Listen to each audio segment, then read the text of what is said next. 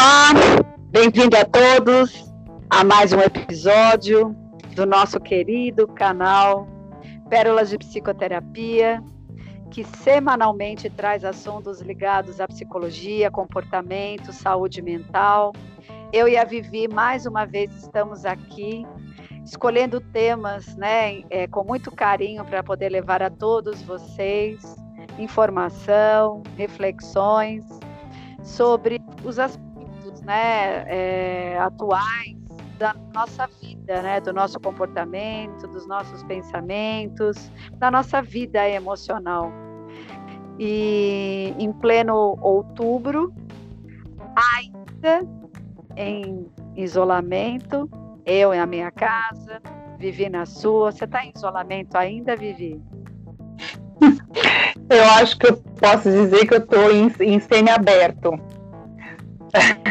Ah, mas ainda mas eu fico em isolamento. Mas assim, já quebrei um pouco o isolamento para ver papai e mamãe, né? É, inclusive passei o dia das crianças com eles, né? O feriado, fui almoçar e tal, claro, com todos os cuidados, né? Com distanciamento. É, mas assim, somente outras, outras demais coisas ainda continuam com os atendimentos online, que isso foi um combinado também com os pacientes, né? Pelo menos até o final do ano que já está aí. E outras questões é, vai ter que aguardar ainda para o próximo ano para a gente ver como é que vai estar. Então, eu sigo num, num semi-isolamento, digamos assim. Poderíamos dizer num sistema híbrido, né? Horas fora, horas ainda dentro, mas de alguma maneira é, com um olhar ainda de respeito em relação à pandemia. Né? Eu costumo falar nos atendimentos que eu acredito que a grande sacada é observar que você pode lidar com o momento atual, olhando para a situação com respeito, que é diferente de olhar para a situação com medo. Porque, na verdade, o medo paralisa, né, Vivi? E o respeito faz com que a gente tome escolhas e ações criando cuidado, né, ainda mantendo o olhar né, de, uh, de cuidado em relação aos protocolos, a você não sair na rua sem máscara, porque não tem sentido ainda, não temos a vacina, que você de alguma maneira é, observe o que, que é realmente importante, essencial, o que justifica, no teu caso, você foi visitar seus pais, né? É, você sair do seu isolamento, e de alguma maneira ficar de olho, né, informações seguras, saindo aí das fake news, saindo aí de informações que muitas vezes vêm mais para confundir do que para ajudar. E nesse sentido, nessa, né, é, nesse aspecto, escolhemos hoje continuar os nossos trabalhos, nossas reflexões e pegar um pouco de carona nesse momento da pandemia para falar de um assunto que é tão interessante e que vai falar sobre a saúde mental, né? É, que de alguma maneira foi bem afetada durante a pandemia, que fala da questão da quarta onda na pandemia. Ou seja, é, muitos estudiosos, pesquisadores, tanto do comportamento como da saúde né, é, social, têm denominado né, ondas para esse processo de pandemia. E classificou né, essa pandemia de quatro a cinco ondas, porque a gente estava conversando aqui com, antes da gravação, fala assim até já na quinta onda.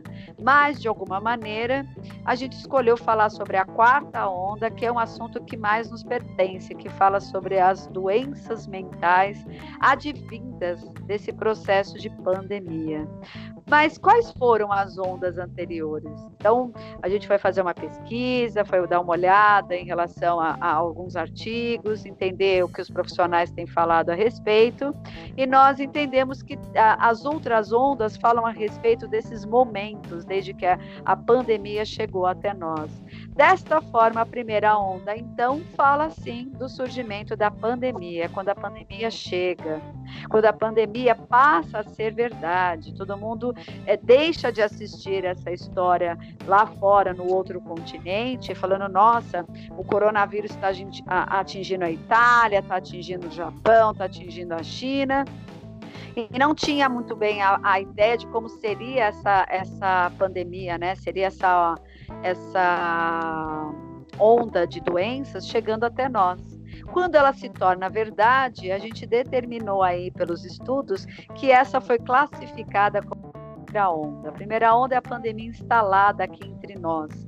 O isolamento desde março, né, aonde as empresas fecharam e as pessoas passaram a atender em home office, as escolas fecharam e essas crianças tiveram que ir para casa, os professores trabalhando também no primeiro momento lá com dificuldades de elaborar como seria esse movimento de estudos, ou como eles dariam prosseguimento a essas aulas, adaptando esses recursos. E a gente pode classificar isso então como a primeira onda.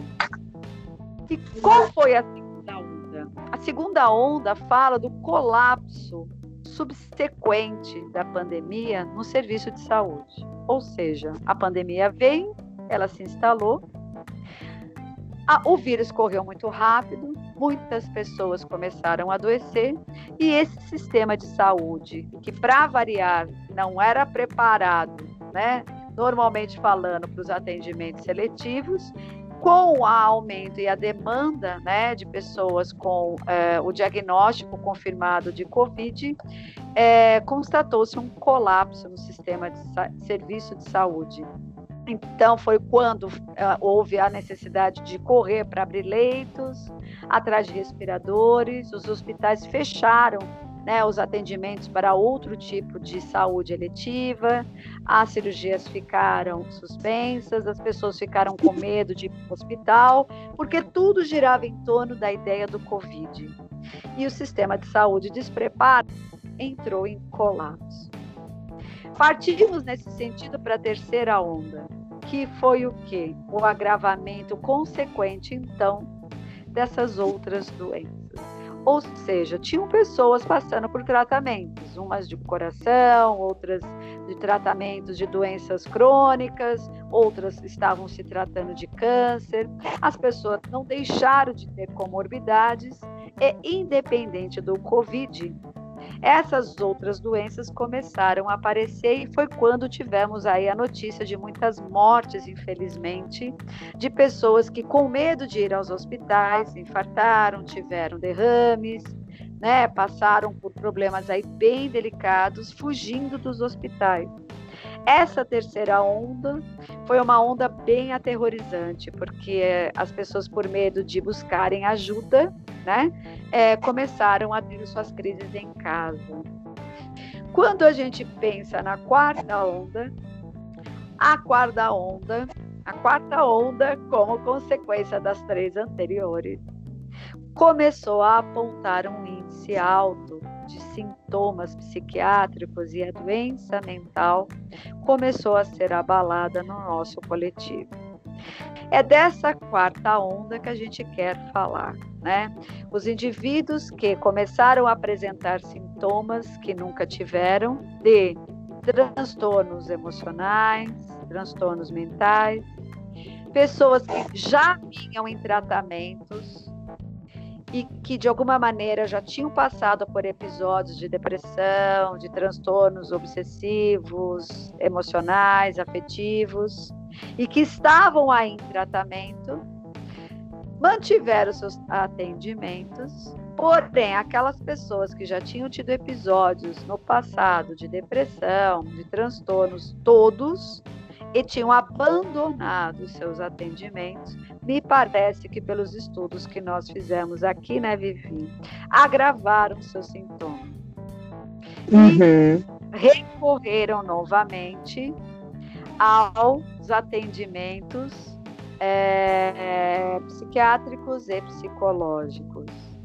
Temos aqui alguns levantamentos, fizemos aqui uma vasculha aí nos artigos e a gente tem bastante coisa para trazer hoje em relação à ideia do que seria a quarta onda, né? É, lembrando que elas é, não são assim necessariamente nesta ordem, é, elas não são é, uma excludentes, O fato da doença mental ter surgido aí como um ícone não é, diminuiu, né, e nem se opôs ao agravamento das outras é, doenças e sintomas que as outras ondas trouxeram. E a gente está aqui para poder fazer esse olhar, se debruçar sobre essas informações. E eu sei que a Vivi tem bastante coisa para contar para a gente, né, Vivi, sobre isso. Bem-vinda, Sara. Gente... Bem-vinda, né? Bem-vindos a todos novamente. É, mais um episódio semanal, mais um trabalho prazeroso, desafiador, né? Por mais que seja assim é um assunto que é muito do nosso quintal, né, onde a gente está é, tá na nossa horta, né, o nosso próprio, a nossa própria plantação, mas mesmo assim é sempre desafiador é, a gente buscar as informações, né, Sara, a toque de caixa, praticamente como a gente faz por conta das nossas agendas, mas é muito prazeroso. Nós precisamos pensar, né, Sara, quando é, eu, particularmente, quando falo de saúde mental, eu penso sempre na definição da saúde mental que a própria Organização Mundial de Saúde, né, a OMS, ela modificou é, é, na, na, no pós é, no, no, pós Segunda Guerra Mundial, lá em 1946, 48 mais ou menos, ela ampliou, na verdade, né, o conceito da o que, que seria saúde mental. Então, a saúde mental para a Organização Mundial de Saúde, ela não é só a ausência de doenças, mas ela é a completude né, ou seja, a, a, possibilidade da integralidade das instâncias mais básicas do ser humano, que é o biológico, o psicológico e o social. Então, é, ela, ela aponta, né, quando ela fala da ampliação, ela, ela colocou, ela integrou a questão do psicológico, porque até então era visto sempre a questão física e a questão social, questão física e ambiental, né, relacional do ser humano.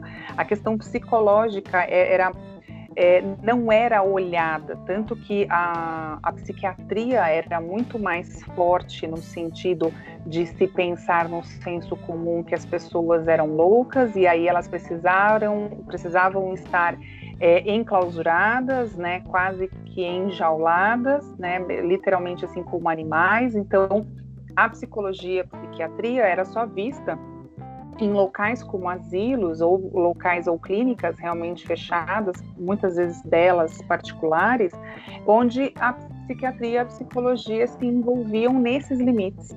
E aí, pós Segunda Guerra Mundial, com essa ampliação do conceito da saúde mental, foi onde começou a se dar um olhar muito leve ainda, muito sucinto para as questões psíquicas, né, para os transtornos mentais, para as emoções, porque isso os soldados, né, até então patriotas, é, trouxeram isso, eles, eles é, é, se transbordaram, né, romperam as suas barragens emocionais nesse sentido com o boom da, da, da, da, da mutilação emocional, digamos assim, da Segunda Guerra Mundial. E se a gente parar para pensar, né, Sara, a pandemia, ela infelizmente é a nossa terceira guerra mundial. E aí, não contrário disso, é impossível a gente não falar de saúde mental. Quais são os efeitos né, colaterais dessa, dessa doença, dessa questão tão mundial que está tomando proporção cada vez maior no sentido, no quesito da área da saúde mental. Então, é, realmente houve um aumento muito considerado, né? A Organização Mundial da Saúde tem aí uma previsão drástica, infelizmente, né, do aumento dos transtornos como ansiedade, depressão, transtorno bipolar, que é um tipo de transtorno do humor também, a síndrome do pânico e até distúrbios alimentares. Então, assim, jogando muito baixo, né, jogando muito no básico, muito no senso comum, seriam esses os principais. E a gente até vem sentindo isso, né, Sara, no consultório. Eu acredito que você também, pelo que a gente conversa, que a gente consegue trocar fora aqui das nossas gravações, é, nos consultórios começa a se chegar esse público onde eles percebem que realmente não estão dando conta, percebem que o peso desse isolamento social de já seis meses, né, e pouco aí, é um peso realmente muito fora daquilo que eles conseguem suportar uma coisa que eu lamento, né, que eu olho infelizmente com um, pesar, é que essas pessoas elas chegam no consultório já nos seus limites. Então, muitas vezes no auge de uma ansiedade, no auge de uma depressão, no auge de uma síndrome do pânico, é, com questões de alteração de sono, por exemplo, com questões de, a gente vai falar mais para frente, né, Sara? Você vai trazer esses dados também com questões de sonhos, sonhos até no, no, no sentido de muito mais pesadelos. A gente até andou aí em algumas pesquisas que eles fizeram, estão fazendo algumas comparações que esses sonhos é, têm até é, questões semelhantes com o que acontecia com os seres humanos envolvidos na Guerra Mundial né, tanto na primeira quanto na segunda, mas de novo, pós Segunda Guerra Mundial é que a saúde mental foi começada a ser olhada como uma instância inerente do ser humano e com uma necessidade de olhar para ela. Então, assim, nós estamos vivendo uma situação em que nunca na história deste mundo, né, na história da humanidade, foi tão falado o quesito saúde mental. Essas duas palavrinhas estão sendo assim é, valiosas, quase como ouro, né, quase como diamante lá nos, nos garimpos né, da, da, da, das, pedra, das, das, pedreiras onde se encontram essas pedras valiosas, porque a saúde mental é o que determina todos nós, né, Sara? Não à toa a gente bate na tecla o tempo todo aqui nos nossos episódios, não com essa nomenclatura, mas até com a nomenclatura da questão do autoconhecimento, que está totalmente relacionado com essas demandas mentais, né? É, é... pensar essas crises psicológicas, psiquiátricas afetam diretamente o sistema é, de saúde como um todo, né?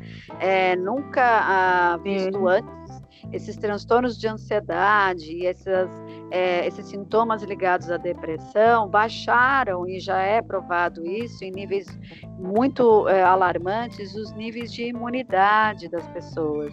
Boa parte, inclusive, das pessoas que ficaram expostas né, ao vírus e, de alguma maneira, é, vieram a, a, a, adoecer, estavam sim, né? E, e essa é uma ligação direta que se faz com esse sistema emocional bem abalado, né? Então, é, foram pessoas que foram rapidamente alvo fácil de, desse vírus. E hoje, mais do que nunca, há um consenso de que o corpo afeta o emocional e o espírito, e o espírito emocional afeta diretamente o corpo. Coisa que na linguagem da época da guerra não se, não se tinha.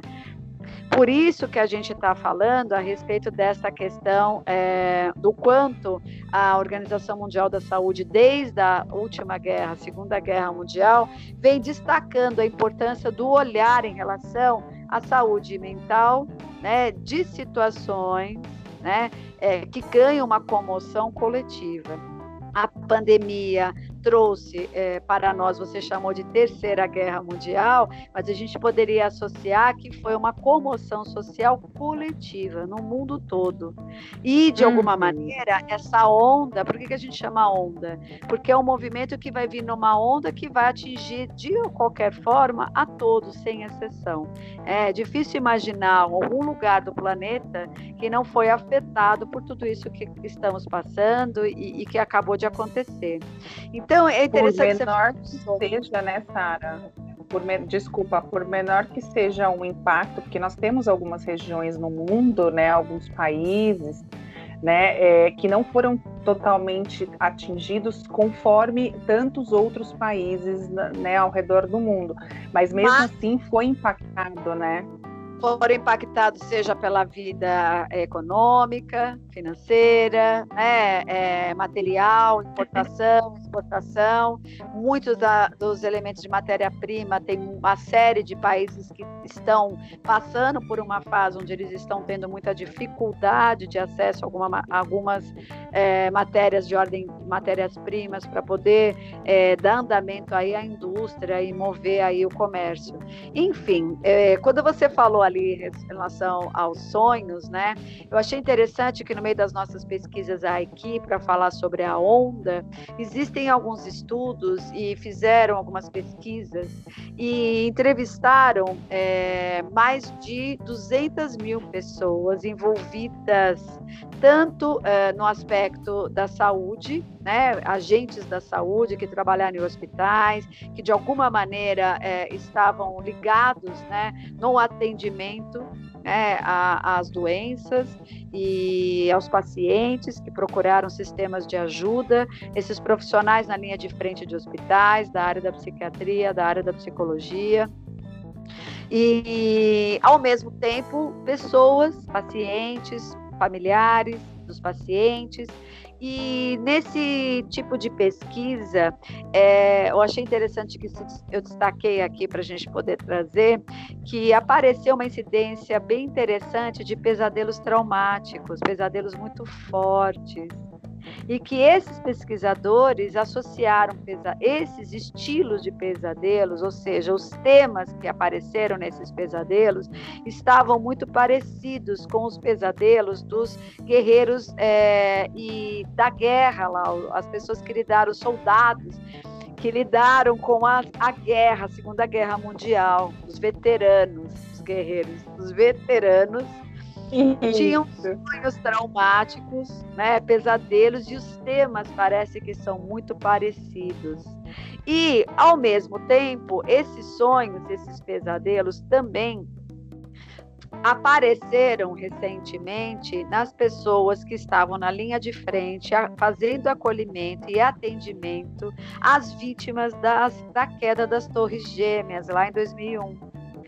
E são sonhos muito parecidos e a gente percebe que os arquétipos se repetem, né? Sonhos apocalípticos, sonhos de destruição em massa, né, de monstros ferozes que aparecem e saem das crostas terrestres para extinguir a humanidade. São sonhos muito recorrentes e parece que se repetem nestas fases críticas, né, que muitas pessoas passaram juntas na, guerra, na Segunda Guerra Mundial e na queda das Torres Gêmeas. Isso me chamou a atenção para comprovar mesmo que o tio Jung tinha razão, que os nossos sonhos muitas vezes atingem camadas do inconsciente coletivo e esses arquétipos se repetem, mesmo que essas pessoas não se conheçam.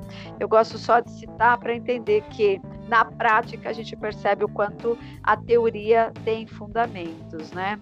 Uh, é muito é, importante que, mesmo por sonhos, se essas imagens ganharem expressão, antes elas ganhem expressão nos sonhos do que elas ganhem expressão nos sintomas físicos e nas doenças. Veja, tudo aquilo que eu não projeto, tudo aquilo que não tem expressão de alguma forma, vai arrumar um jeito de ganhar uma expressão dentro. Então, é, até tem um outro dado para falar sobre isso, que muitas pessoas também que estavam acostumados a ter na sua rotina atividades físicas, né, que iam para suas atividades físicas, muitos para dança, outros para atividades ligadas a artes marciais, outros iam para academia, muitos e muitos e muitos, porque virou uma moda, corriam, tiveram da noite para o dia, né, principalmente naquele primeiro momento, que se recolher. Era até mal visto, né? Eu atendia meus clientes e eles diziam: "Ai, não posso nem na rua correr, mesmo que a rua esteja vazia, porque eu vou ser mal visto, porque parece que eu estou incitando as pessoas a saírem de casa". Então, é, nem correr essas pessoas no próprio quarteirão da casa podiam fazer. Então, uh, esses estudos mostraram também que o fato, Vivi, de não poderem sair de casa, não fazerem nenhum movimento físico, e mesmo aqueles que já estavam acostumados a fazerem atividades físicas mais intensas, né, é, com disciplina, começaram a trazer sintomas dentre elas crises de ansiedade, muitos deles insônia, muitos deles também né, transtornos de humor, bipolares, horas muito eufóricos horas muito depressivos. E uma inquietude, né, uma hiperatividade que parece que eles iam explodir dentro deles mesmos. Que conclusão que a gente chega com isso, né? É, no isolamento, quando você deixa de dar ao corpo, né, a capacidade dele dar expressão né, através dos movimentos, os movimentos também são né, é, é, canais de expressão de uma série de sensações e emoções. Então, quando essa torneira foi fechada, eu não podia nem correr, eu não podia ir na academia, eu não podia fazer minha arte marcial.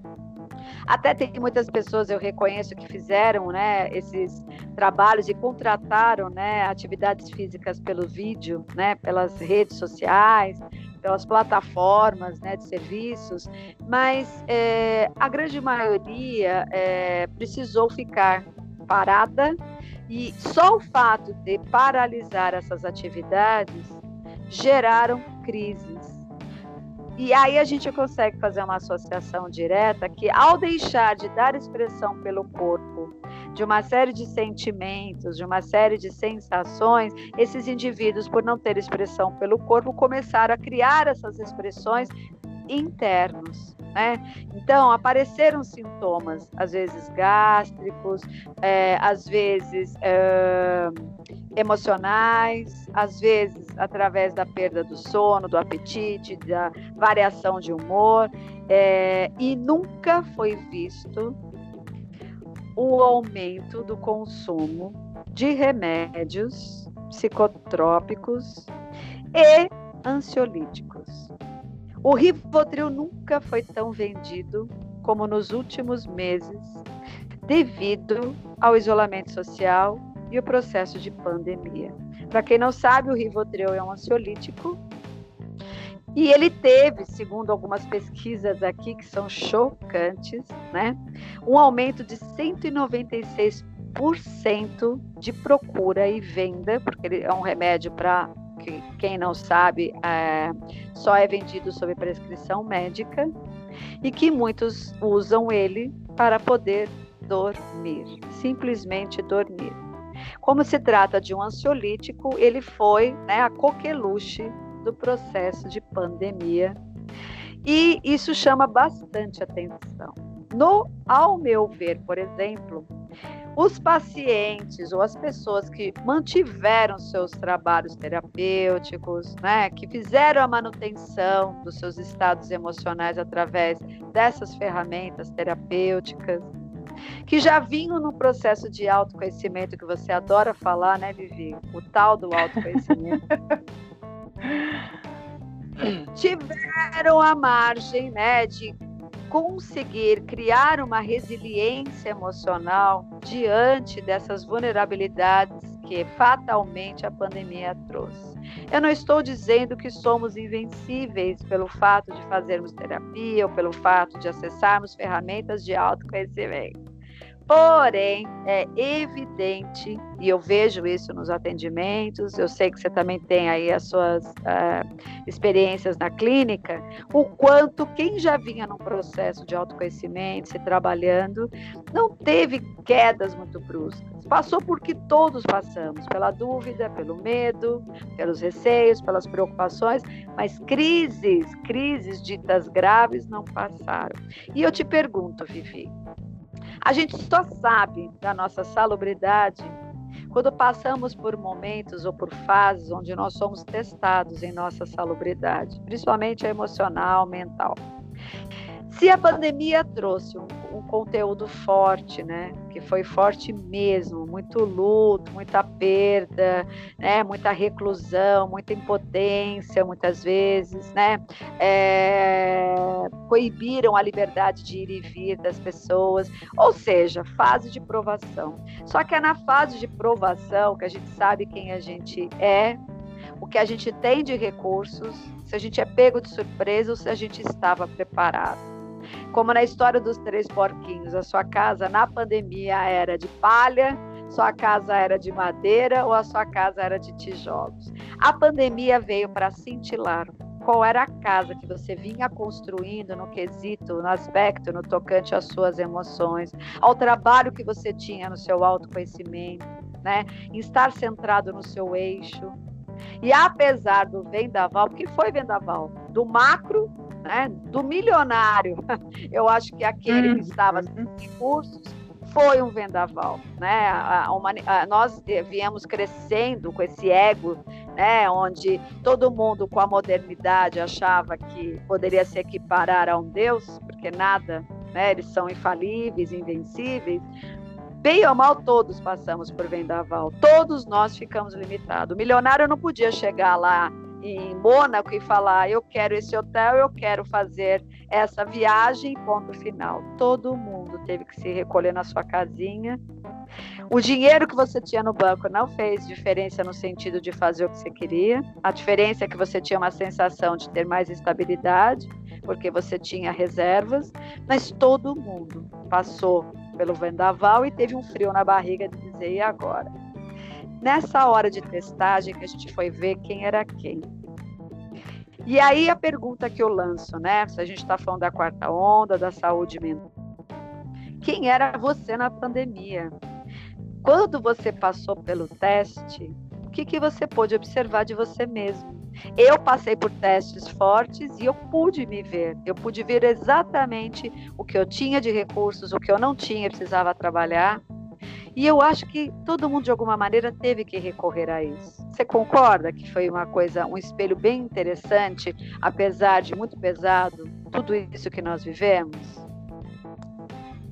Sara, eu só vejo a pandemia Claro, eu, eu tenho uh, o total conhecimento e a concordância de que teve realmente muitas questões negativas, como ainda vem tendo, né, em vários setores, em várias áreas. Mas eu vejo muito mais as questões positivas que uma, uma, uma terceira guerra mundial, né, como eu mencionei no começo, trouxe é, você estava falando aí né, das provações, né, dos testes, da, dessas provas, né? É, e me vem muito à mente aquele famoso ditado: se você não aprende no amor, você aprende na dor. E no Exato. sofrimento é que a gente cresce. Exatamente e no sofrimento que a gente cresce. Então, assim, as pessoas falam muito isso, né? É, eu concordo em partes, né? Realmente já vivenciei algumas questões que eu poderia muito bem ter aprendido no amor e fui aprender na dor. É, e, assim, concordo em partes porque é, eu também já aprendi no amor e também já vi e já acompanhei histórias dentro e fora do consultório, né? Histórias até em questões pessoais, em questões familiares minhas, que a pessoa aprendeu pelo amor, né? Então, assim, não somente pela dor a gente vai é, se aprimorando. Mas, infelizmente, é, nesse período da pandemia, essa, esse ditado ele realmente foi muito mais é, foi feito muito mais o jus né foi muito mais reconhecido porque as pessoas precisaram ter uma perda né no sentido de assim de várias perdas como a gente já falou aqui então a perda da sua própria liberdade né do seu direito de ir e vir de fazer o que quisesse com o dinheiro né as reservas como você comentou aí é, então é, primeiro tem essa perda né da liberdade do ir e vir. Depois a gente teve as perdas emocionais, as perdas materiais, as perdas de pessoas, né, onde a gente ainda continua tendo essas perdas, existem muitas famílias aí perdendo muitas pessoas, é, e nós, nós, temos, é, nós temos as pessoas, nós temos dois tipos de pessoas, né, no, no período da pandemia que eu vejo, Tara, particularmente, aquela que já estava num processo de não entender mais ou menos o que estava acontecendo, mas já, já, sentia que ela estava num processo de transformação, de transição, né, do tal do autoconhecimento que eu gosto de falar, como você mencionou, e aí ela foi se percebendo diferente, ela foi entendendo que esse isolamento fez com que ela também se isolasse com ela mesma. Não era só o isolamento social do coletivo, mas ela olhar para ela mesma. E nós temos um, um, outro perfil de pessoas em que é, o isolamento social foi o pior momento das suas vidas, né? Porque eu era uma pessoa expansiva, porque eu não tinha capacidade de olhar, eu ainda não tenho capacidade de olhar para as minhas questões internas, então eu estou a todo momento para o externo, né? Me doando e, e me fazendo no externo. Então, quando eu sou convidado a, a me recluir, a, a, a me, me, me introspectar, eu fico num incômodo, eu fico numa dor de barriga, literalmente, né, num desconforto mesmo, até de sensações físicas, porque eu não dou conta dessas questões internas para eu olhar, porque eu estou sempre no externo, né, Sara? Então eu enxergo dessa forma, tanto dentro quanto fora do, do, do consultório, né, como, assim, trazendo de uma forma geral e também com a, com a minha experiência pessoal. Então, na minha questão, no meu olhar, eu vejo a pandemia com muito mais pontos positivos do que negativos. Claro, eu reconheço Sim, os negativos. Você, né? você mede os ganhos que a pandemia trouxe por conta dos aprendizados. Sim. E o que Sim. é, isso é positivo, por quê? Porque o negativo é muito evidente, né? O negativo é a perda em si. A gente fala dos, dos, ganhos quando a gente consegue ver pelo prisma dos aprendizados. E o que é que muitas vezes as pessoas, elas de alguma maneira elas querem ter o bônus, mas elas não querem ter o ônus da coisa. O né? ônus, sim. Sim, é, é, nós sempre, isso é do ser humano, né? Nós sempre tivemos essa, essa necessidade de querer sempre ter a alegria, não de querer ter a tristeza, né? De querer sempre ter a saúde e não a doença. E muita gente, então, quando teve que entrar em isolamento, teve que entrar em contato consigo mesmo e teve que fazer um reencontro consigo mesmo. E nessa hora, para muitos, isso foi triste, né, Vivi? Ai, bota tristeza nisso. Para uns foi, é, como eu falei. para uns foi o pior momento da vida, né? Porque assim, é onde e a tristeza no sentido, né, caros ouvintes, de olhar o que eu não tenho. É onde eu me deparo com as minhas faltas, né? Onde realmente eu olho e falo: caramba, eu não sou tudo isso que eu coloco lá no meu currículo, que eu coloco lá nas minhas redes sociais, por exemplo, né? Que eu caminho pelo meu condomínio, pela minha comunidade, bato no peito de pombo, que eu sou assim, que eu sou assado. Mas aí a hora que eu venho com essas perdas, com essa tolida, esse tolimento da liberdade, eu vou de beijo na realidade, que eu costumo dizer, né, de que realmente quem eu sou.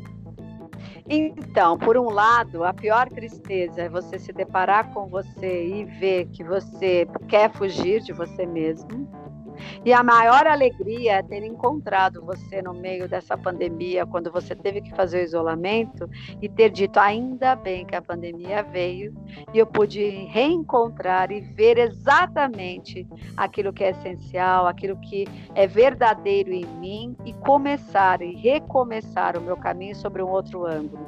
Nesse sentido, eu tive o prazer de ver muita gente, graças a Deus, abandonando vidas que são eram vidas vidas sem sentido, tendo a devida coragem né, de pedir demissão de lugares infelizes, se separar de pessoas tóxicas, né, ter a atitude de assumir um rumo que há tempos desejava e não tinha coragem. E a pandemia aproximou essas pessoas né, dessa realidade, dessa emergência, de entender que nós estamos aqui, estamos de passagem. Então, já que é tão passageiro, para viver tem que valer a pena. Agora, o que não vale a pena, eu tenho que te avisar que o nosso tempo acabou. Por quê? Porque eu nem falo nada. Esse tempo nos limita e a gente não gosta dessa Mas Lógico que nós vamos deixar essa reflexão novamente no ar. Parece que o tempo, pelo menos no meu caso, voou. Eu, parece que eu comecei a fazer o podcast agora, ele já está acabando. Mas é interessante, uhum. tem muita coisa que a gente ia falar aqui sobre esse tema e ficou de fora. Realmente a gente se empolga quando entra nessa questão das possibilidades positivas que a pandemia trouxe nessa quarta onda da saúde mental.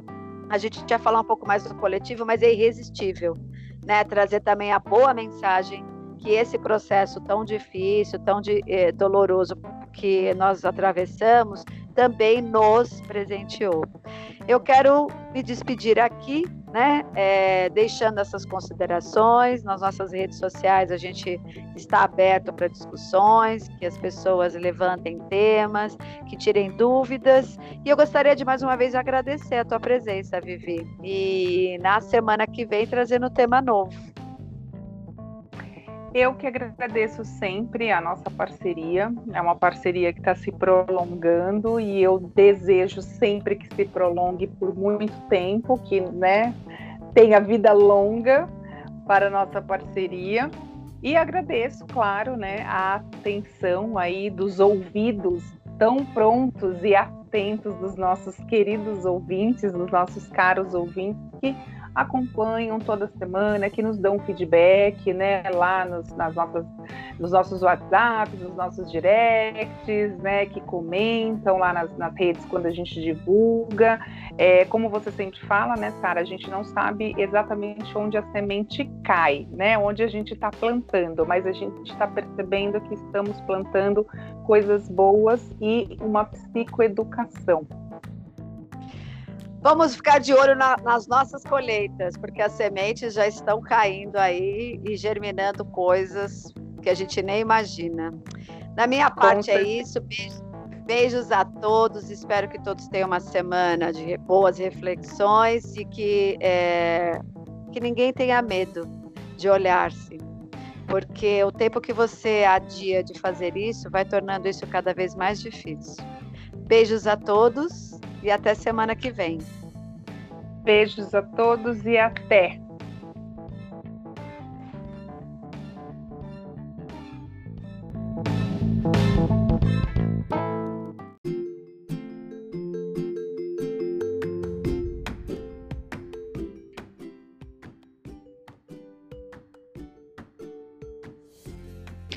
Olá, queridos ouvintes.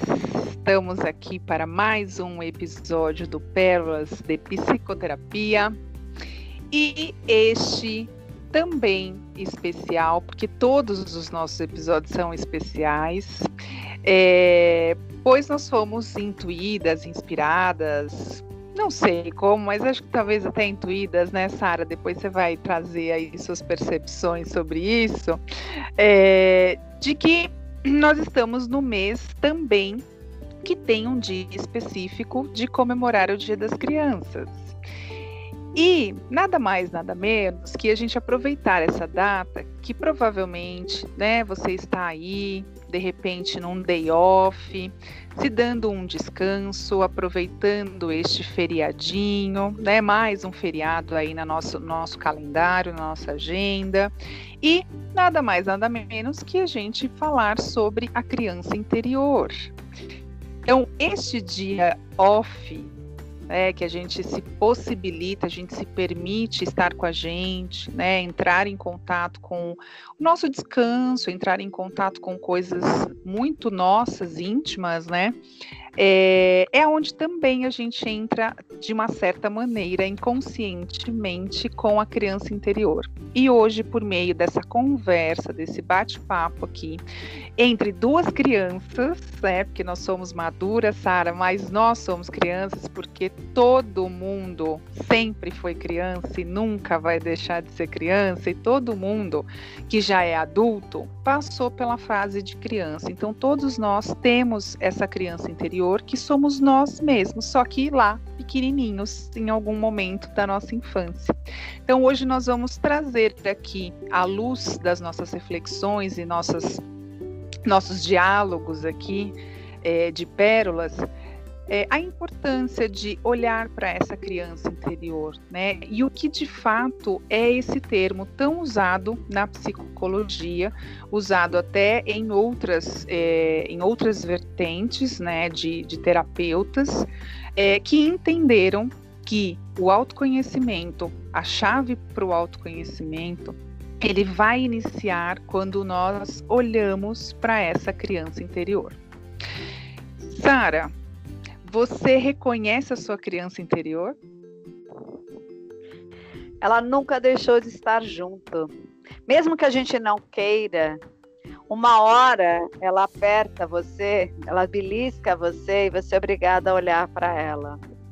Seja através de um sintoma, seja através de uma memória feliz da sua infância, seja sobre um evento que faça com que você volte a essa época e lembre de coisas interessantes ligadas à sua infância. Uns tiveram infâncias felizes, preponderantemente, outros tiveram infâncias mais marcadas, né, por situações difíceis, com problemas. Todos nós trazemos a memória da criança.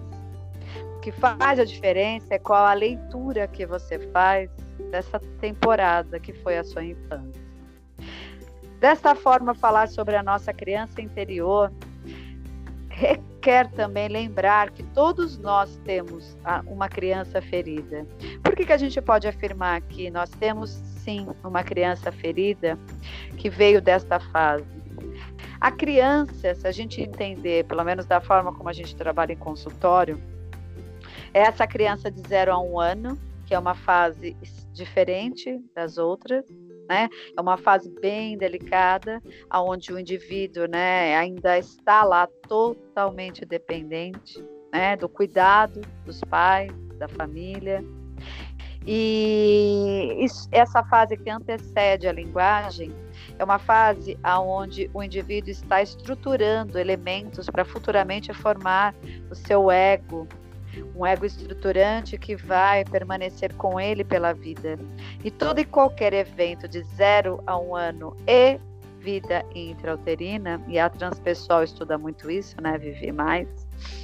São fases onde esses fulcros, essas memórias, ficam é, rodando num disco rígido de memória dentro da nossa psique pela vida toda e são eventos que dependendo de como marca esse indivíduo que ainda não tem a leitura, que ainda não tem a estrutura para dar conta, né, e, e, organizar esses elementos, são é, situações que onde o indivíduo na vida adulta pode desencadear sintomas que são as mais difíceis de tratar, porque é onde a gente não consegue chegar com esse indivíduo só pela consciência para essa fase.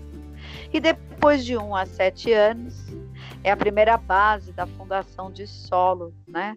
De todos os elementos que vão sustentar a personalidade da pessoa pela vida. Olha que coisa importante, né? E que muitas vezes não é dada essa importância. No passado, mas acho que boa parte dos sistemas pedagógicos já despertaram para a consciência da importância do trabalho, né? Da base é, dessas crianças de zero a 1 e depois de 1 a 7 anos, e a transpessoal principalmente intrauterina, né? Trabalhando nos estados de consciência para que esse indivíduo entre em contato através de memórias mais antigas nesse período. Por que tudo isso é importante? Porque boa parte do que você é hoje e sintomas que você muitas vezes tem que lidar e confrontar, que você não sabe a causa, que você não sabe encontrar né, a raiz desse problema, estão exatamente nesse período, entrando aí em contato com a tua dinâmica diária, e é muito importante você ter consciência disso. Então, voltando na definição da criança ferida, de 0 a 1 um e de 1 um a 7, fatalmente você foi frustrado, você foi mexido, você passou por experiências que marcaram, muitas vezes de uma maneira traumática. Por quê? Porque é uma fase da vida onde você não tem o preparo, você não tem defesas, você mal construiu a estrutura de ego, que é o ego quem administra né, os mecanismos de defesa, para que você não se sinta tão vulnerável. É como se você estivesse construindo um prédio. Na primeira fase, quando você está construindo a fundação de solo e as primeiras estruturas, qualquer abalo nesse período, ou algo que foi mal construído nessa fase, vai colocar o prédio todo né, em risco futuramente. Agora, se essa base, essa fundação de solo e essas primeiras estruturas desse prédio forem bem fundadas, forem bem estruturadas, é um prédio que realmente vai sobreviver a grandes terremotos. Então, nossa intenção hoje é falar sobre a criança interior, a, a nossa criança que também traz suas feridas e esperamos que vocês, de alguma maneira, possam se conectar a esse assunto e começar a desenvolver, né, com frequência, conexões com a sua infância, porque isso é muito importante, né, Vivi? Nossa, se é, Sara. É, toda, como você falou, toda a nossa base, né? Eu costumo trazer sempre essa informação no consultório, que assim, toda a nossa estrutura emocional, ela é construída, né? Ela, assim, a nossa, aonde ela é fech, não fechada, mas definida até os sete anos de idade, contando antes, né, da, do nascimento. Então, assim, a, desde a nossa concepção, nós já podemos ter memórias emocionais. Então, assim, como isso, né? Por meio de como essa mãe, como esse ambiente que essa mãe, que na época é gestante, gravidinha, né? Ela está inserida que recursos ela tem para dar conta, tanto recursos emocionais quanto intelectuais, psicológicos, biológicos, é, energéticos, espirituais, financeiros, né? Todo tipo de recurso que um, um indivíduo é, basicamente necessita para se constituir, né? Para se manter vivo no, no longo, ao longo da, da vida dele é, essa gestante está inserida. Então, nós, enquanto útero, né, enquanto nós estamos lá na, na, na, nossa casinha da nossa mãe, no conforto do, deste pequeno grande lar, é, sendo nutridos não só pelos nutrientes né, do cordão umbilical que chega até a gente lá, né, das,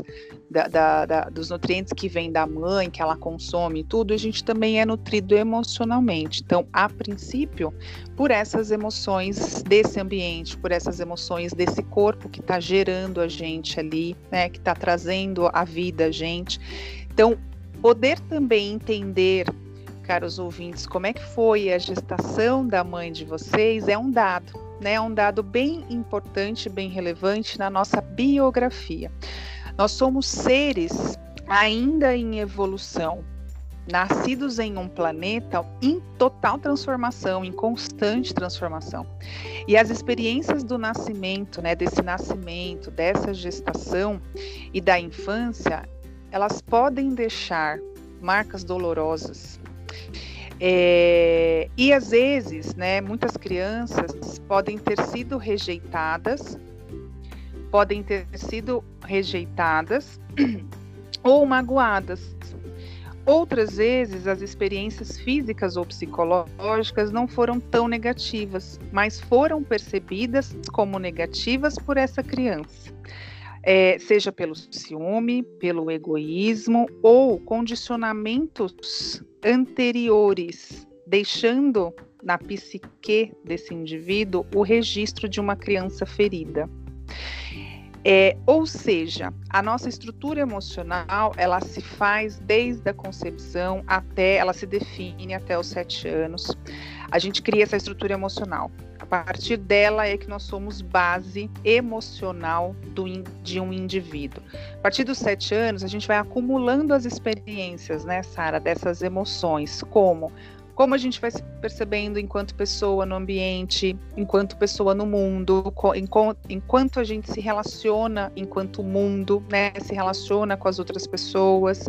É, e assim, não existe nenhum ser vivente, humano, que não tenha uma criança ferida que é como a gente falou no início, porque todos nós, hoje nós somos adultos, adolescentes, jovens, maduros, idosos, nós precisamos passar né? A gente passou por essa fase da criança. Então, existem pessoas até que têm uma creche inteira de crianças feridas, não é só uma criança ferida, né? E o que, que é, o que, que é essa criança interior ferida, né, Sara? É a criança que em algum momento ela não soube elaborar algumas situações que ocorreram, que ela se deparou, algumas vivências, algumas experiências. Então, por um exemplo, se você é aquela criança que apanhou muito porque você aprontou demais, né? Deixou lá sua mãe, seu pai de cabelo em pé e todo dia levava uma surra, ou levava uma chamada, um puxão de orelha, né? É, e você ainda não podia expressar a sua emoção, ou seja, você não podia chorar, você não podia falar, ai, ai, ai, tá doendo, tal, não sei o que, você ainda tinha que ficar calado, porque existe muito isso, principalmente nos adultos que foram crianças na antiguidade. E na antiguidade, assim, lá atrás, né, uns 40, 50, 60 anos atrás, a gente não podia, né, expressar a emoção de dor, porque a gente estava apanhando ali, recebendo aquele corretivo, né, que os nossos pais acreditavam que era o certo, que era o correto, por uma consequência das nossas atitudes. Então, assim, a gente não podia expressar essa emoção. E nisso a gente cristaliza o expressar a emoção e a gente cria uma, um bloqueio, a gente cria uma limitação nessa emoção e traz, carrega isso para nossa para nossa vida adulta ao longo do nosso desenvolvimento. Sara, você quer falar, quer contribuir com alguma coisa? Você está fazendo um sinal? Deixa eu ver o que, que ela quer contribuir nessa parte, gente. Então, sim, eu estava escutando você. É interessante que em cada parte a gente vai lembrando de, de detalhes que são importantes, né? E você estava falando da criança que recebia seus castigos e não podia expressar nem a emoção. Parece que a gente está falando da história da pedra, mas isso faz tão pouco tempo perto da história, né? É a gente pegar a geração dos adultos de hoje, que são crianças de 50 anos atrás pegar né, os adultos de hoje, que são crianças que já são da geração, por exemplo, de 30 anos atrás, crianças de 20 anos, 10 anos, você vai perceber uma clara diferença né, na, nessa questão social de como lidar com a criança, porque o tempo passou numa velocidade na mudança desses estatutos. Ou seja, hoje se uma criança receber qualquer tipo, né, de punição do pai ou da mãe, ela pode, como a gente já ouviu falar, né, dizer ainda para os pais: "Eu vou te denunciar", né, lá para como é o nome mesmo, para para Sueca. É, eu, eu, tenho afilhados, né? E é da geração deles que eu já comecei a escutar isso. Não eles que eles tenham falado, mas eu já é, ouvi coleguinhas deles dizendo: eu vou no conselho tutelar. E hoje eles têm 20 anos. Agora, se você pega um adulto de 50 anos, que é meu caso, ou da geração um pouco atrás, e falar: eu vou para o conselho tutelar, a coisa ia ficar pior ainda, né? Você não tinha nem a chance de falar de conselho tutelar no, no pior né, do que dirá ameaçar seus pais de que você ia buscar os seus direitos. Então, eu acho interessante que é um dado é, que eu queria achei engraçado enquanto você estava falando, né? O qual faz diferença das gerações e essas heranças, essas imagens, essas memórias, né? Por outro lado, se a gente pensar também, é, tem essa questão que até governos de países de primeiro mundo já abriram muito seriamente a atenção no quesito dessa possibilidade dos pais poderem dar a seus filhos uma condição de permanência, né, nessa primeira infância com mais qualidade. Então a licença maternidade, pegando o exemplo, né, nos países de primeiro mundo, tem sido é, muito mais benevolente com a condição do casal do que nos pa outros países onde não se despertou esta necessidade. Eu falo com alguns clientes dessas experiências que eu soube, né, de pessoas que tiveram filhos em outros países, como o Canadá, os Estados Unidos e até alguns países da Europa, mas principalmente eu conheço mais de perto do Canadá e dos Estados Unidos. A licença maternidade para uma mãe é até de um ano ou mais mais. O pai pode até tirar seis meses de licença paternidade para poder auxiliar essa mãe. Agora, o governo faz isso por quê? Que ele não é, é burro, ele não é bobo.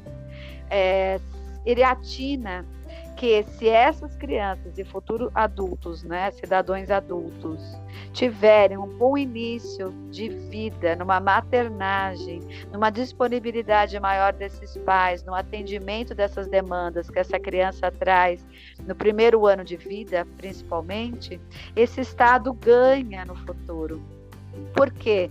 Porque são indivíduos mais preparados, são indivíduos que trazem uma menor né, gama de problemas emocionais, né, como altos índices de suicídio, de alcoolismo, de uh, essa parte ligada também à violência. Olha como é importante, né? Se até os governos se atentaram de que essa primeira fase da vida é fundamental para criarem seres mais estruturados, mais estruturantes, isso é interessante para uma sociedade nessa visão de primeiro mundo, porque isso atende uma harmonia, um baixo custo com saúde mental, um baixo custo com desajustes sociais. Né? Existe essa situação que eu acho bem é, marcada, que para nós, para nossa realidade aqui latino-americanos, parece que é tão distante, né? parece que é, é outro planeta, é outro mundo que não esse. Por quê? Porque fica claro que esta fase é muito importante, porque ela faz toda a diferença. Então, essa memória que de tempos em tempos eu acesso da minha criança, e ao visitar essa minha infância, eu posso reconectar-me a coisas muito interessantes, muito prazerosas, de muita alegria. Como eu também posso me conectar com questões bem sofríveis, bem difíceis, onde as crianças sem saída, sem recursos, ficaram com o termo mesmo que você já antecipou, cristalizadas. E hoje nós atendemos adultos e percebemos que a hora que a gente vai dar aquela voltinha básica na infância, sempre a gente encontra um correspondente, eventos, né, padrões familiares ou sociais que marcaram essa criança de uma maneira sofrida, dolorosa e que repercutem até a vida adulta. E isso, é, eu acho que está ficando cada vez mais presente. Eu acredito que a maior parte das pessoas acabam escutando, mesmo que não seja da área, sobre a criança interior. E isso é um dado bem positivo para a gente, né, Vivi? Sara, é interessante você trazer esses dados, né, que para mim é um sonho, porque, poxa, que interessantíssimo seria se, os, se, o nosso lado de cá, né, latino-americano, também tivesse essa sensibilidade, porque quando governos, né, lá do alto escalão, vamos brincar assim, entende que existe essa harmonia, né, que lá na frente o indivíduo vai ser mais bem estruturado emocionalmente, é, ele também não está fazendo, ai, porque ele é bonzinho, né? Você falou de que ah, ele não é bobo e ele também não é bonzinho. Ele entende que eu tendo também indivíduos mais estruturados, não só eu vou ter é, menos incidência dos desajustes no comportamento, como você mencionou, como também é, eu vou ter menos incidências de trabalhadores, por exemplo, que não vão sofrer com questões emocionais que interferem no trabalho, nas suas rotinas, nas suas produtividades, no seu desempenho profissional, né? Naqueles talent pool, né? Das empresas, das grandes companhias, que é onde a gente se destaca enquanto colaborador, né? Num, num determinado momento aí da empresa, da companhia e infelizmente aqui na nossa realidade mortal nós não lidamos com isso, né? Nós não temos é, esse olhar dos governantes de entender que indivíduos realmente mais preparados emocionalmente, é, emocionalmente vão ter sim uma harmonia nesse todo. E quando a gente fala da importância de olhar para essa criança que nós fomos, é justamente a gente entrar nessa harmonia. Você falou muito do comportamento, né? Então, assim, os comportamentos que limitam a gente na vida adulta, por exemplo, com certeza está relacionado a algum momento lá na infância, nessa primeira infância principalmente, que nós não conseguimos elaborar e que, que a gente foi cristalizado. Então, por exemplo, se nós temos assim adultos que não lidam muito bem com a questão da segurança, né? Tem uma forte insegurança em se lançarem em novos projetos, um, um, forte medo.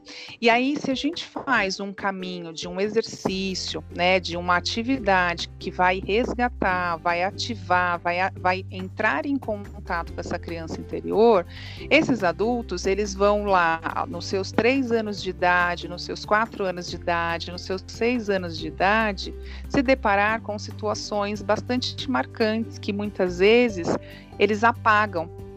foi tão, para muitos, quando é muito marcante, fica, reverbera para o resto da vida, né? Eu sempre vou lembrar aquilo.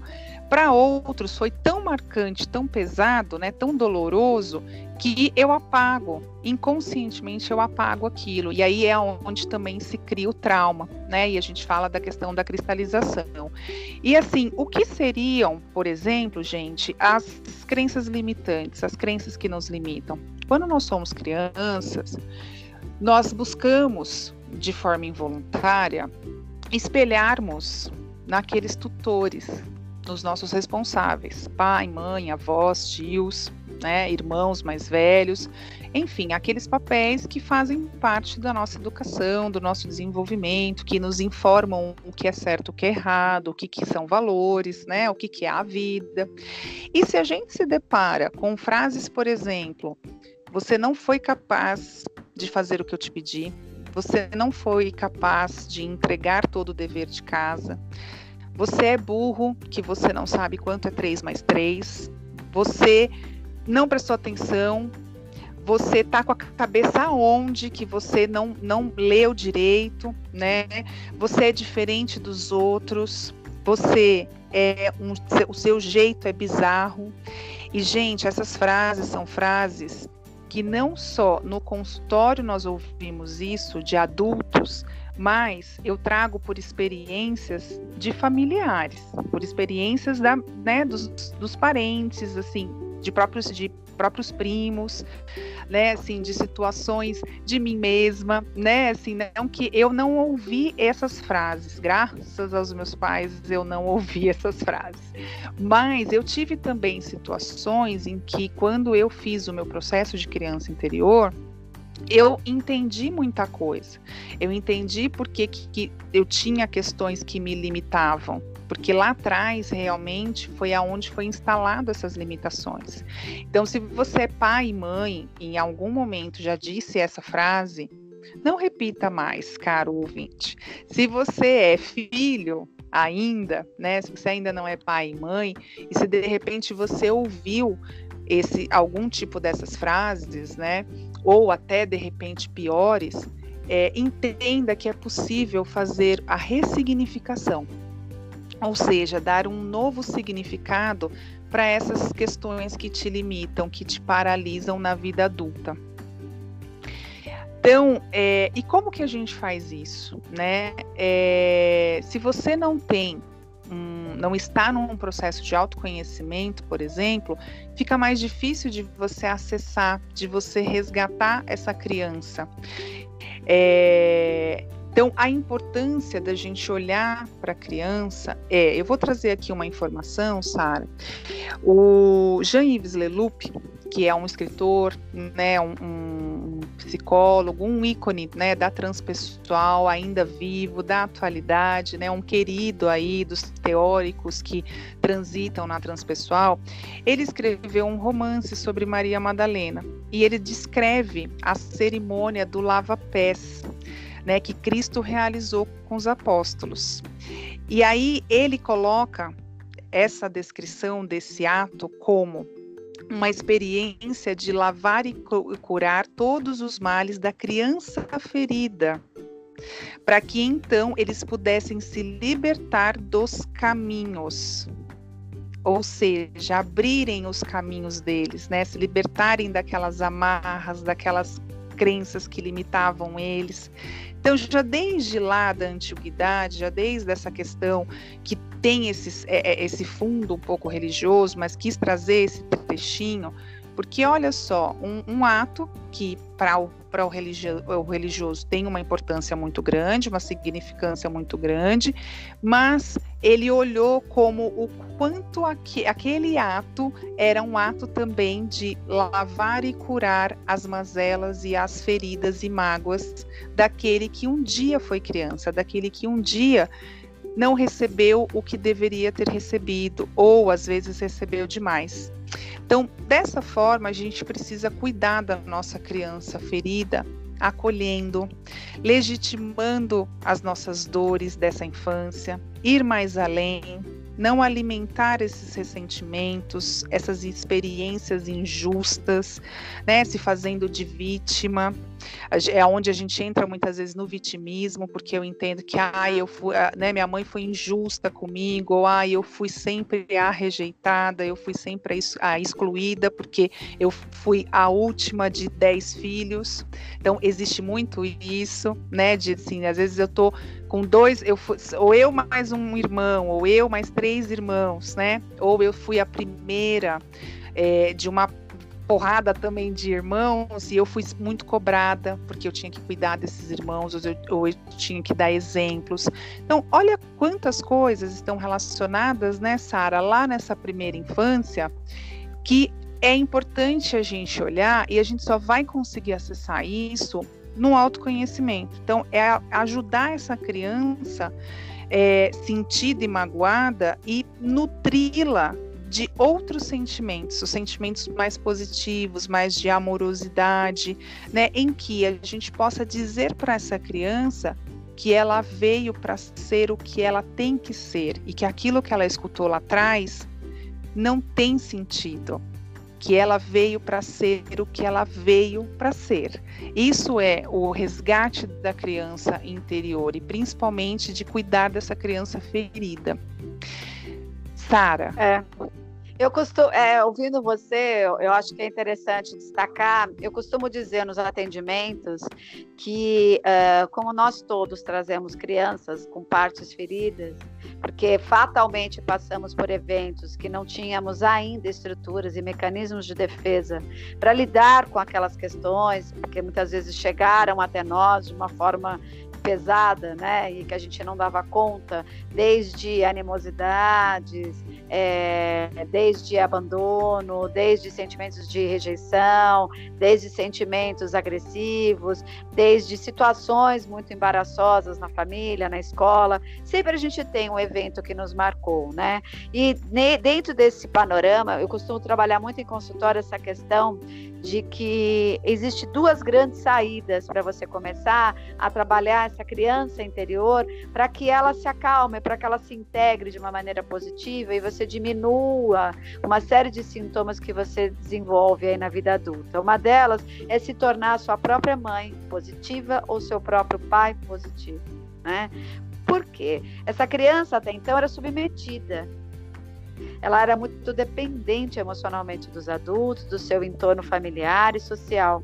Agora, você traz essa memória, só que Hoje você é o adulto. Hoje você tem a estrutura que quando criança você não tinha. Então, de que maneira muitas vezes você pode voltar, né, dentro dessas memórias sofridas da sua infância e se trabalhar? Seja sua boa mãe. Então, pergunte-se: se você né, perguntar para a tua criança como você gostaria de ser tratada em determinadas situações que você está vivendo e que está angustiante, que está difícil, como você queria ser tratada pela sua mãe ou pelo seu pai?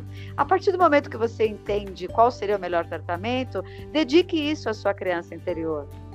Pare e observe como que você deve tratar então né, esses seus sentimentos como o adulto que conduz a história e de alguma maneira perguntando sempre para a sua criança o que, que você quer e necessita nesse momento né? Diante de um, uma situação que você está vivendo, mesmo na vida adulta, onde você passou por um fracasso, você está passando por uma perda, está passando por uma frustração, por uma raiva de ter tentado coisas e não ter conseguido. Como que você lida e aborda como um bom pai ou boa mãe da sua própria criança interior em relação a esse aspecto? Quando a sua autoestima vai lá embaixo, como uma boa mãe, como que você aborda? Qual a, a, a tratativa que você quer dar para esse sentimento?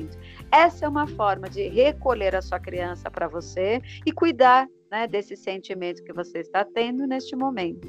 Outro aspecto que é uma boa base de trabalho, e alguns desses a gente já viveu, né, vivi em retiros terapêuticos, né, onde existem espaços especiais e, e preservados para você trazer a sua criança interior através de vivências, né, trabalhando estados de consciência, às vezes até rebaixando a consciência através de alguma meditação guiada, dirigida para esse ponto, né? Através de algum trabalho, um exercício onde você vai lá é, criar um, um ambiente para poder conversar com essa criança interior. Se essa criança trouxer questões muito fortes, ela ter um aparato para ser trabalhado esse aspecto, né? seja por alguém que conduz o trabalho, seja por um grupo terapêutico também, dar uma rede de apoio né? É, e uma força para que você possa reintegrar esse momento. Então, trabalhos terapêuticos sobre vários prismas podem trabalhar também né, essa demanda que você traz, o trabalho terapêutico em análise. De tempos em tempos, a gente vai dar uma volta na tua infância, a gente né, vai voltar com você para determinados eventos que você viveu, mas não é por acaso, não é porque só se trata de um modelo clássico de psicoterapia, porque todos nós, terapeutas, psicólogos, independente da abordagem, sabemos que você, pelo fato de poder trazer eventos da sua infância, você tem a oportunidade de, ao dar consciência a esses aspectos, fazer com que isso se acalme, se integre e crie uma outra perspectiva na tua vida, né? Esse é um dos pontos também, né? Esse aspecto terapêutico.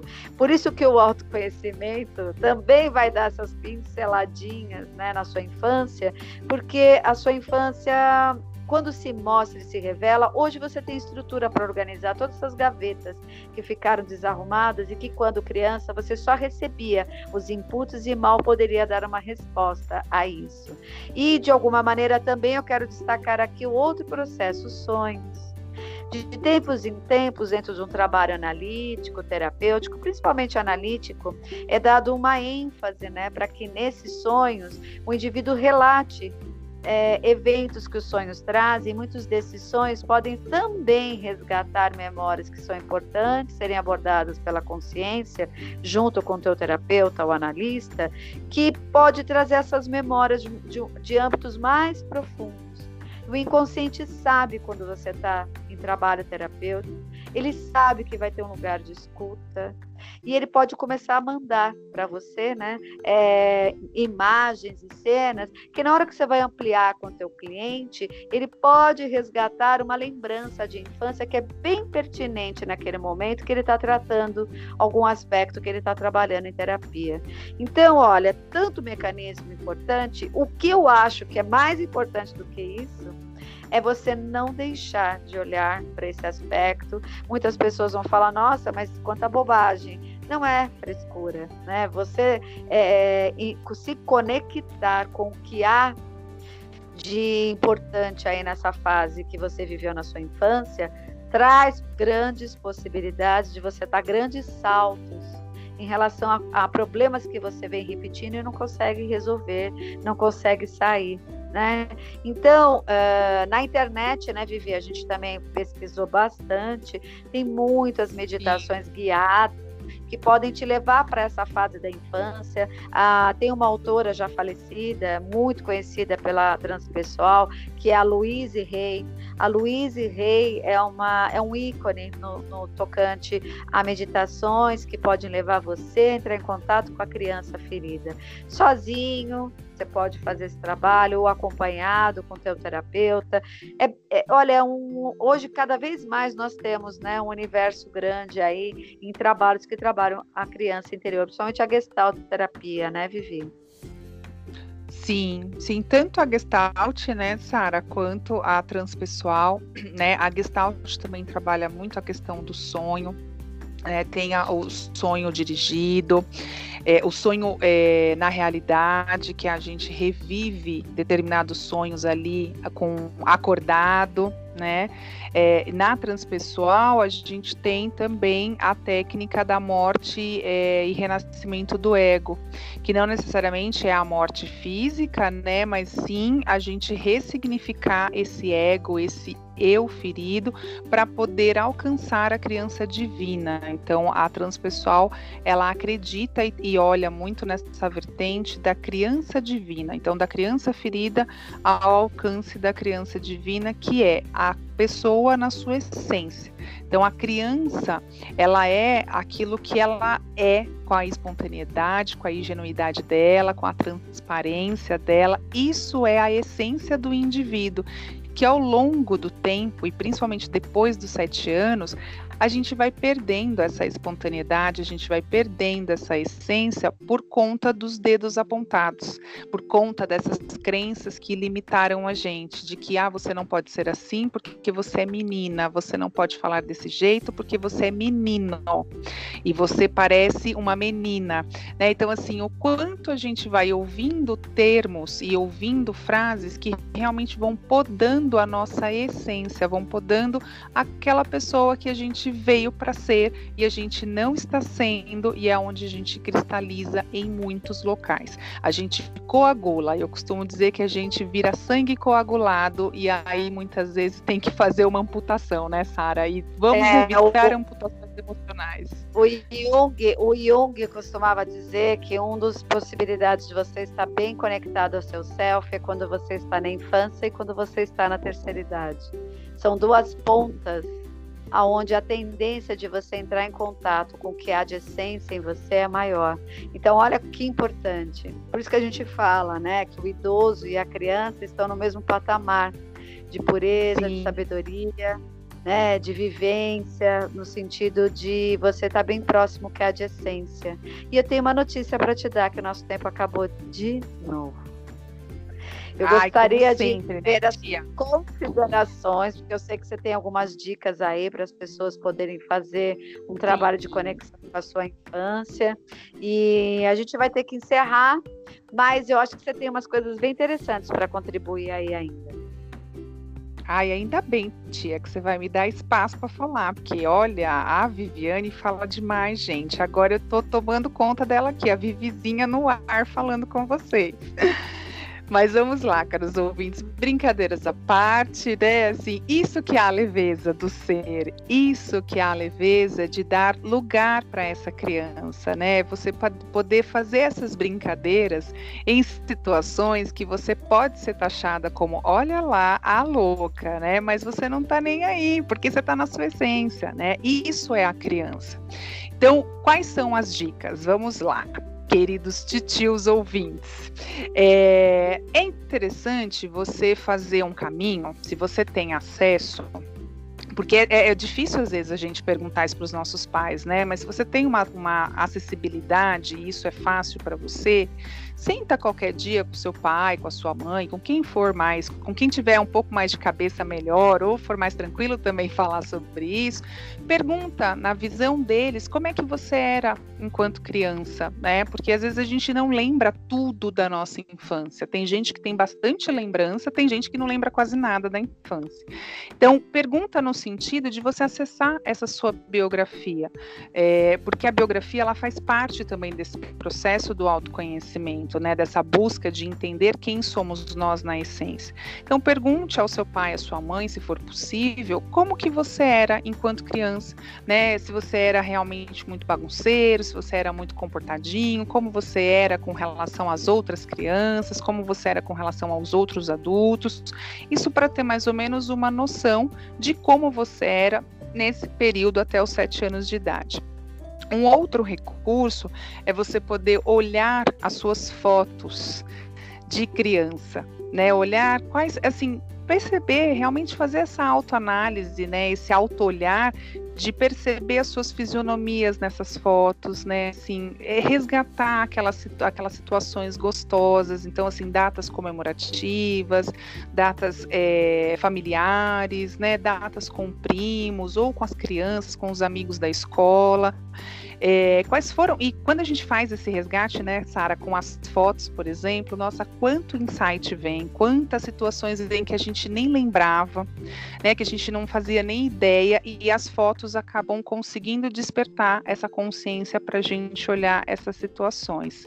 É principalmente para quem não tem memória, né? Porque às vezes a gente pergunta, e a sua infância? Ah, eu não lembro de nada da minha infância. Olha quanto, né, esse dossiê ligado às fotos ajudam bastante. Exato, exatamente. Então, assim, a, o recurso da foto e o recurso dessa biografia através da fala dos seus pais. Então, por exemplo, se vocês não têm a, a, não têm a condição, por algum fator, por algum motivo, acessar a fala dos pais, as, tentem acessar a fala dos tios, tentem acessar as memórias dos primos, por exemplo. Né? A gente tem muita gente é, que viveu muito a infância com os primos ou que viveu com aqueles amigos da rua, do condomínio, do bairro, que muitas vezes têm contato até hoje, que conseguiram manter esse elo de amizade, né? Os pais dos amigos, muitas vezes, né, que às vezes é, com esse elo muito forte da amizade, também fizeram parte, então assim estavam ali presentes nesse olhar. Então é vocês buscarem referências de como vocês eram enquanto crianças. E aí a partir de, daí vocês começarem a, a traçar uma linha cronológica da vida de vocês, uma linha do tempo, né? Então, assim, do, de, de zero a sete anos, assim, como é que foi o seu nascimento, né? Assim, o seu pai pôde acompanhar, teve comemoração, não teve, né? Como é que foi o seu primeiro aniversário? Teve festinha? Como é que foi o tema dessa festinha, né? Assim, até quando a sua mãe e o seu pai fizeram comemorações de aniversário, que isso também é muito importante para gente, para a gente se sentir pertencente a este grupo familiar. Então, basicamente são essas dicas, porque a Sara está de novo me falando que o tempo acabou, gente. Ô tia essa que fica eu pegando no meu pé. Sendo, é, hoje eu tô sendo a desmancha prazer da história e tô deixando, botando a as tia crianças chata. crianças para dentro de casa, porque a brincadeira realmente acabou hoje. Eu espero mesmo, assim, que a gente, assim, apesar do, da, do pouco tempo, que a gente consiga ter tocado vocês na importância de olhar para essa criança interior, olhar para as crianças que estão ao seu redor, que são serão os futuros adultos. Não é brincadeira, qualquer coisa que marca essa criança negativamente, ela vai levar isso pela vida. E parece que não, mas ela fica como se fosse um, uma tatuagem dentro da alma, aonde de tempos em tempos esse indivíduo está preso aí com essa questão que ele mal sabe de onde vem, quando ele vai ver são aqueles aspectos da infância que todo mundo achou que era uma brincadeira, que todo mundo achou que não pegava nada, mas no entanto ficou marcado. Cuide das crianças que estão aí ao seu redor, cuide da sua criança interior, tente entender a importância que é você voltar nesse seu tempo da vida, né, vasculhar bastante elementos que possivelmente possam estar justificando determinados aspectos que você quer trabalhar hoje que te limita. E se te limita é porque tem algo que precisa ser integrado, desemaranhado, que ficou preso aí em você. Bom, Vivi, então, da minha parte, eu acho que é isso. É, é, não sei se você quer fazer alguma consideração em relação a esses aspectos também. Essa semana você conseguiu descansar, você conseguiu parar no feriado para poder fazer a sua criança interior brincar, porque né, a gente fica na tarefa, tarefa, tarefa. E quando é que a gente dá tempo para essa criança vir e brincar? Não sei se você conseguiu descansar e, botar ela para funcionar. Porque o, o que tem de, na criança interior também é muito interessante falar, é o aspecto criativo. Todas as vezes, por exemplo, que aparecem em sonhos crianças, a gente pode falar sobre esse aspecto criativo, porque o que, que é criativo? Aquilo que tem de mais essencial em você. Então eu imagino que, eu espero, né, que você tenha tido esse tempo para você nesse feriado. Sara, eu também espero que você tenha tido. É, eu consegui sim dar um descanso, né? Vira e mexe, eu, eu tento fazer coisas para minha criança. É, se eu não faço sempre, né? Assim, quem é meu paciente que estava tá, no presencial, né? Até antes da pandemia e quem já participou de palestras, workshops meus, eu tenho um puff que é um, aquele ursinho pool, na verdade, né?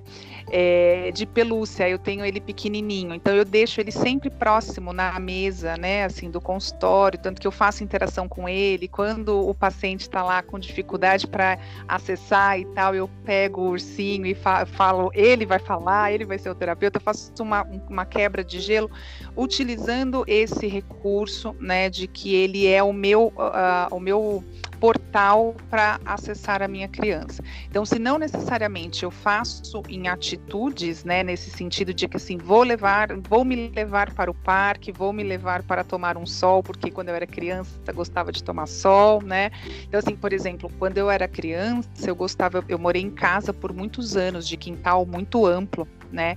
Eu gostava muito de deitar no chão e ficar vendo as nuvens formar as figuras, os desenhos, isso no final da tarde. E no começo da noite eu gostava de ver a lua e eu conversava muito com a lua. E depois que a gente cresce, aí a gente vai para o apartamento e tudo mais, a gente perde isso, né? E aí hoje eu faço esse exercício comigo. Então, vira e mexe, eu tô andando com a cabeça para cima, virada toda para cima quando é de noite, porque eu tô olhando a lua e conversando com a lua. E às vezes à tarde, quando eu vou andar com o meu cachorro, cachorro, eu fico olhando também para as nuvens, que é uma forma também de eu trabalhar essa criança, né, que eu fui um dia e que gostava tanto de fazer isso e que ainda gosta. Então é isso. Desejamos que todos né, os nossos ouvintes possam descobrir né, aspectos ou redescobrir coisas muito prazerosas da infância e possam trazer como se fossem recortes de experiências no seu dia a dia, porque parece que não, isso faz toda a diferença. Então, feliz Dia das Crianças para você, feliz Dia das Crianças para todos os nossos ouvintes. Espero ter deixado aí, né, pérolas de sabedoria e pérolas de luz para que todos possam refletir a respeito desse tema. E semana que vem estaremos aqui para mais um episódio. Beijos a todos.